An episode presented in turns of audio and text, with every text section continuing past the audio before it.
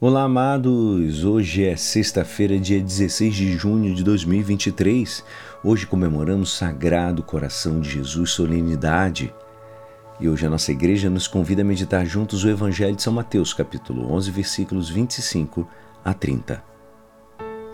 Naquele tempo, Jesus pôs-se a dizer: Eu te louvo, ó Pai, Senhor do céu e da terra, porque escondeste essas coisas aos sábios e entendidos e as revelaste aos pequeninos.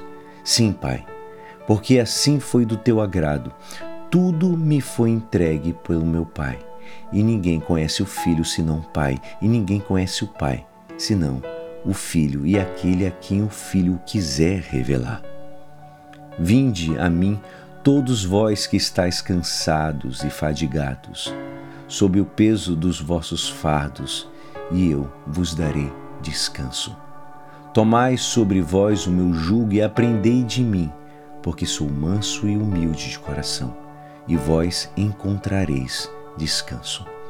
Pois o meu jugo é suave e o meu fardo é leve. Esta é a palavra da salvação. Amados, hoje, quando estamos cansados dos afazeres de cada dia, porque todos nós temos cargas pesadas e às vezes difícil mesmo de suportar. Que nós possamos pensar nas palavras de Jesus. Vinde a mim a todos vós que estáis cansados dos fardos, e eu vos aliviarei. Que possamos, amados, repousar nele, que é o único que nos pode descansar de tudo que nos preocupa e assim encontrar a paz e todo o amor que nem sempre o mundo nos dá. O descanso autenticamente humano necessita de uma dose de contemplação.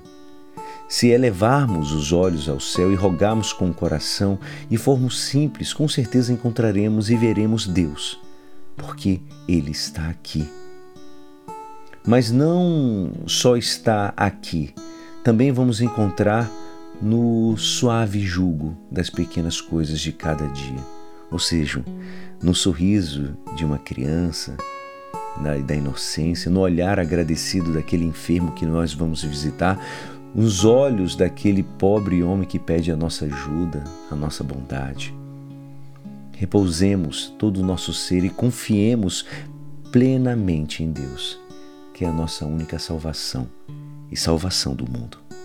Tal como recomendava São João Paulo II, para repousar verdadeiramente é necessário dirigir um olhar cheio de gozo, complacência ao trabalho bem feito. Um olhar é, contemplativo que já não aspira às novas obras, mas antes a gozar da beleza do que se realizou, na presença de Deus. A Ele, além do mais, devemos dirigir uma ação de graças. Tudo nos vem do Altíssimo, e sem Ele nada poderíamos ser. Precisamente um dos grandes perigos atuais é que o nosso o nosso é um tempo de contínuo movimento que frequentemente desemboca no ativismo como um risco fácil de fazer por fazer. Devemos resistir à tentação procurando ser antes do ser do que fazer, nos dizia São João Paulo II.